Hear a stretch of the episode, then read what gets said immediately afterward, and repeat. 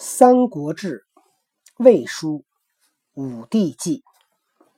今天我们是第二次讲《三国志》。嗯，多多的作业又是刚刚做完，太晚了，所以我们只能呢讲短一点啊。小朋友们也要担待哟，听完了以后早点睡觉哟。这次集齐两个赞，爸比就会把你们的名字在下一期故事里念出来。集齐两个赞即可念这两个人的名字。好啊，争取看看啊，有谁喜欢听多爸和多多姐姐讲的《三国志》？喜欢的话记得点赞哟。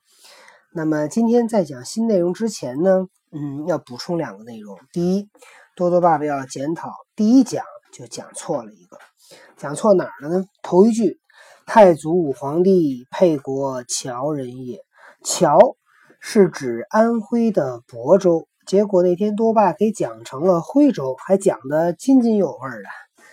这这个要纠正啊，是安徽的亳州。知错就改就是好宝宝。第二个，上次有讲到关于这个爵位，我说这个在汉朝分二十等爵，当时多多姐就问了，哪二十等爵呀？得，多半没回答上来，这回把这个内容补充一下，听着啊，这个二十等爵呢，设置自秦商鞅变法，以赏军功，共分二十级，一级公事，二上。啊，稍等啊，这个字有一点小，上什么呢？二等叫上灶，三等叫三鸟，四不更，五大夫，六官大夫，七公大夫，八工程，九武大夫，十左庶长。听讲。为什么有这么多个大夫呀？是有很多个御医吗？嗯，大夫是一个称呼，是一个嗯，过去他是地位很高的大夫吧？呃，也可以叫大夫，也可以叫大夫啊。十一，我就不都念了吧，因为后面这些名字呢，都是一些爵位的名字啊，所以它是有二十等。如果大家感兴趣呢，可以去上网查一查啊。不对。如果大家感兴趣的话，就可以在私信或者评论里多爸，对，多爸就会一个一个的辛辛苦苦的用打字打出来。对，哎，如果你要是感兴趣的话呢，也可以发私信问我啊。好了，那么昨天我们讲到哪里呢？嗯，讲到这儿，这个乔玄说，那个太祖是命世之才。然后呢，把他的家妻子就托给了曹操。然后呢，我们接着讲啊，叫年二十举孝廉为郎，除洛阳北部尉，迁顿丘令，征拜议郎。年二十，曹操在二十岁的时候举孝廉为郎。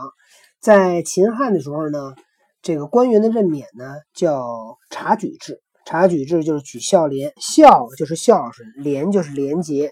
那一个人如果是在家里孝敬父母，那就我们相信他可以呃效忠于皇帝，然后为国家做贡献。廉呢就是要廉洁，所以呢当时是靠察举制。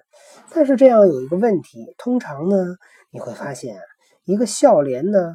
这个人要是举了孝廉，可能他的儿子、孙子就都举孝廉。为什么呢？因为他们掌握了举孝廉的这个权利啊，所以呢，这个制度本身呢是有一些问题的。多多姐姐再给举个例子，举孝廉还有一什么问题？经常有人都是冒充，都是假的。比如说，你今儿看着看着他爸洗脚呢，哎呦，真孝顺，举了。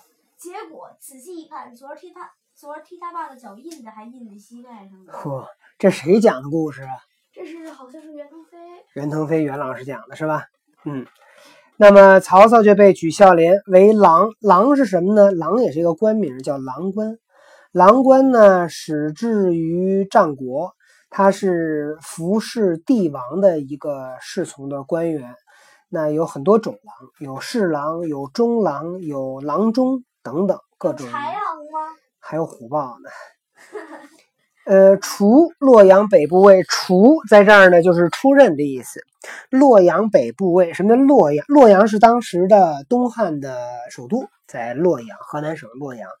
北部尉，因为洛阳是首都嘛，洛阳很大，所以呢，他设置洛阳的官员的时候呢，他是按地区分的，就是北边的部位是曹操，部位呢，相当于负责地方的治安。相当于我们现在的公安局局长，那洛阳基本上就应该是，呃，东城、西城、朝阳、海淀北边的公安局局长啊，这就是曹操当时的位置。那么曹操刚到了这个位置上以后啊，他特别想干一番事业，然后当时呢还发生过这么一个故事，说这个当时。呃，因为晚上啊，都这个宵禁，就是老百姓是不让上街的。然后呢，这个曹操当了公安局局长，就晚上带着手下去巡街巡夜啊，看看有谁有没有谁不听话。哎，结果走大街上，看对面来了一波人，为首这个呢，呵，趾高气扬的，曹操就过去了，说：“你不知道宵禁吗？你晚上为什么来？出来。”这人说：“我知道宵禁呢，那你为什么出来？”说：“那我怎么了？啊，你谁呀？”哦，你猜这人是谁？这人是简硕的叔叔。简硕，哎，是东汉末年十常侍，是宦官里面权力非常非常大的一个人。